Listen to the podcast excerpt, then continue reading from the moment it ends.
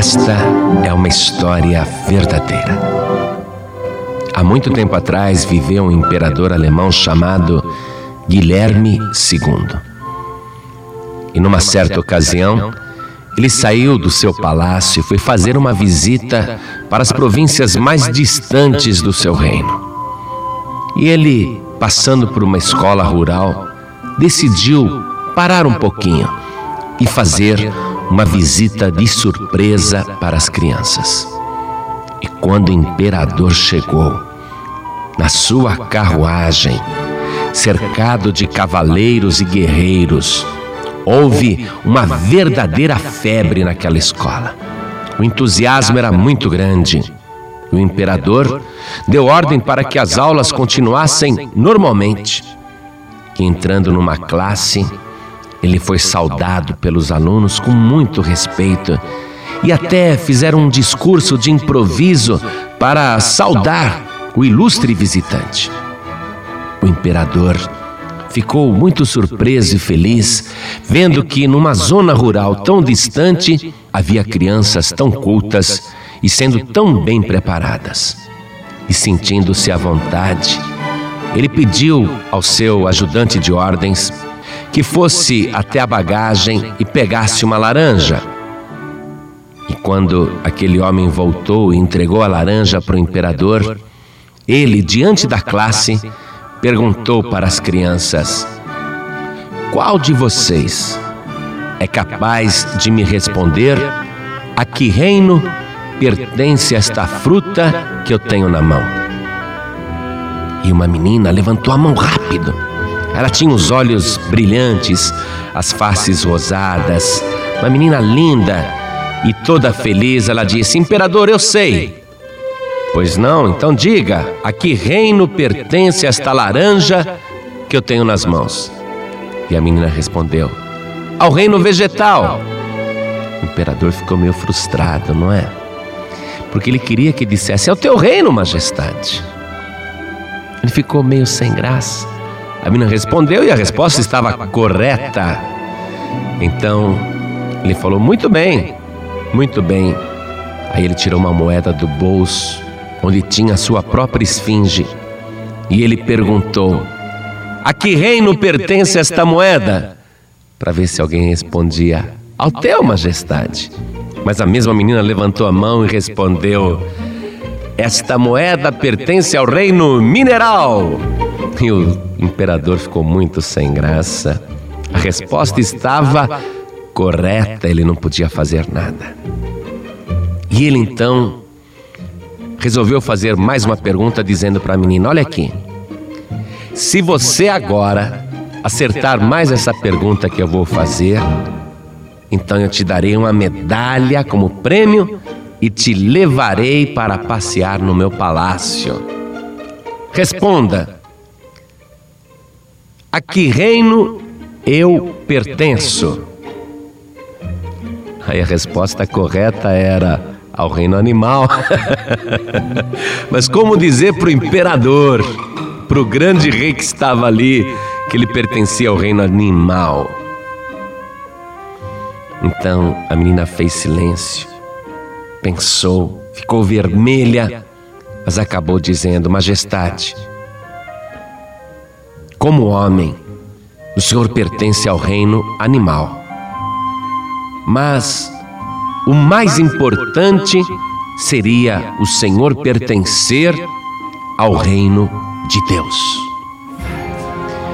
O imperador, naquela hora, compreendeu que ele não era dono da laranja, nem da moeda, nem da sua própria vida, e que ele, se quisesse realmente ser uma pessoa consciente e o que é melhor de tudo, uma pessoa de valor, ele tinha que pertencer ao reino de Deus. E aquela resposta tão singela da garotinha fez o grande imperador da Alemanha refletir sobre a sua insignificância. Agora você que está me ouvindo, preste atenção ainda que você se sinta um rei no seu próprio mundo. Existe um rei que verdadeiramente foi entronizado e todo o céu proclama o seu título. E é um título tão honroso que ele carrega estampado na sua própria veste a seguinte frase: Rei dos Reis e Senhor dos Senhores. Ele é o dono de todas as coisas, é o dono de tudo que há no reino vegetal. Ele possui todas as coisas que há no reino mineral. E ele também é o legítimo proprietário de tudo que existe no reino animal. Dele é a terra, a sua plenitude, o ouro e a prata, os animais, as criaturas, e não apenas as visíveis, como também as invisíveis. Ele reina sobre tudo. E ele simplificou a coisa, dizendo que existem apenas dois reinos. E este grande rei está agora te visitando, talvez de surpresa, você não esperava uma visita tão ilustre, mas o Senhor Jesus está falando contigo agora. E ele está afirmando que existem apenas dois reinos. E ele quer saber, apontando para a tua vida, a qual reino você pertence. Quando o Senhor Jesus estava aqui na terra, ele havia contado uma parábola chamada a parábola do joio e do trigo.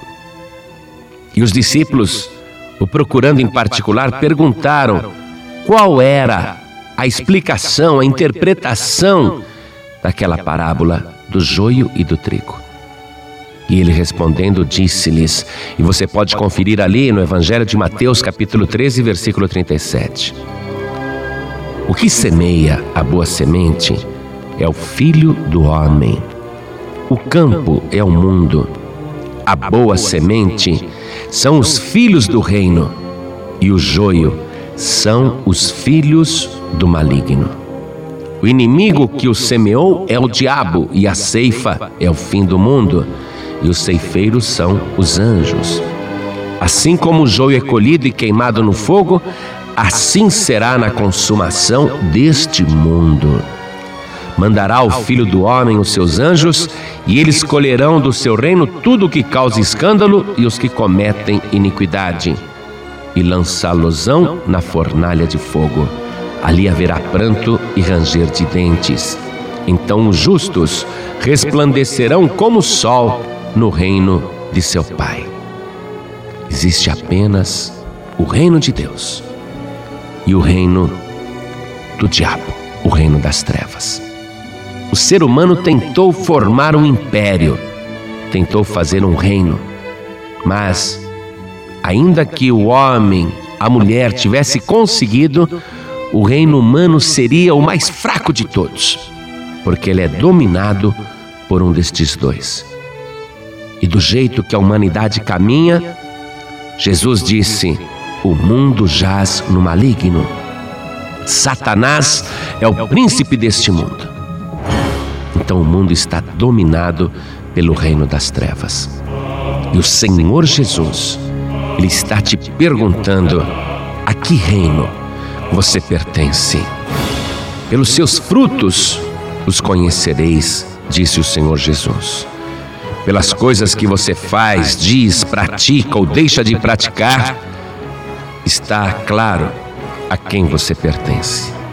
E se você agora responder esta pergunta com sinceridade e chegar à conclusão que você infelizmente pertence ao reino das trevas, e se você disser consigo mesmo, eu não quero mais pertencer ao reino das trevas, como é que eu faço para passar para o reino de Deus?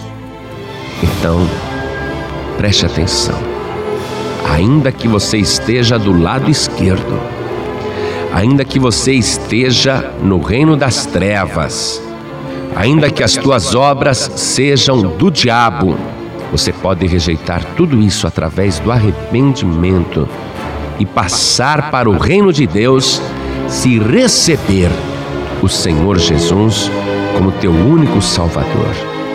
No Evangelho de João, capítulo 1, verso 12, está escrito: Mas a todos quantos o receberam, deu-lhes o poder de serem feitos filhos de Deus. Aos que creem no seu nome. Crer no nome de Jesus. Fazer a sua vontade. Praticar as suas obras. Observar a sua palavra seguir após as pegadas do Senhor Jesus. Então você se tornará filho, filha do reino de Deus. E isto é possível porque o Senhor Jesus, o Filho de Deus, verteu o seu sangue na cruz do Calvário, para que ao recebê-lo, você passe por esse processo sobrenatural de transformação que transforma você de criatura de Deus em filho de Deus. Na primeira carta de Paulo aos Coríntios, no capítulo 6, verso 20, está escrito: Porque fostes comprados por bom preço. Glorificai, pois, a Deus no vosso corpo e no vosso espírito, os quais pertencem a Deus. Agora mesmo, se você quiser, você pode tomar a decisão de ser do reino de Deus, de receber o Senhor Jesus como teu único Salvador. Mas atenção, você só pode decidir agora, ouvindo, mas depois você deve procurar uma igreja que realmente prega a palavra de Deus e onde o nome do Senhor Jesus é glorificado, onde não há mistificação da fé, nem tampouco heresias e ali, diante de toda a igreja, diante de todos os homens, diante do céu, diante da terra, você deve receber publicamente o Senhor Jesus como teu único Salvador e fazer disto um compromisso de vida.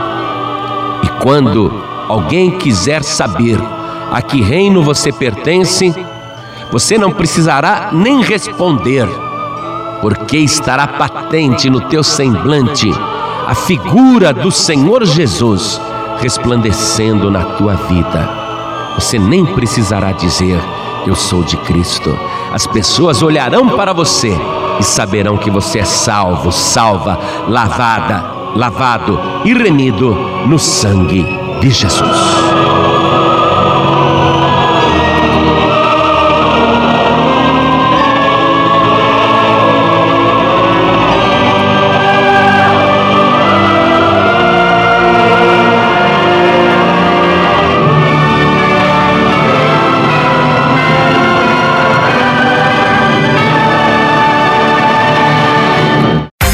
Você acabou de ouvir este podcast com João Ribe Palharim, um oferecimento dos pregadores do telhado. Para saber mais sobre este trabalho, acesse o site pregadoresdotelhado.org.br. Pregadores do Telhado, feliz a nação cujo Deus é o Senhor.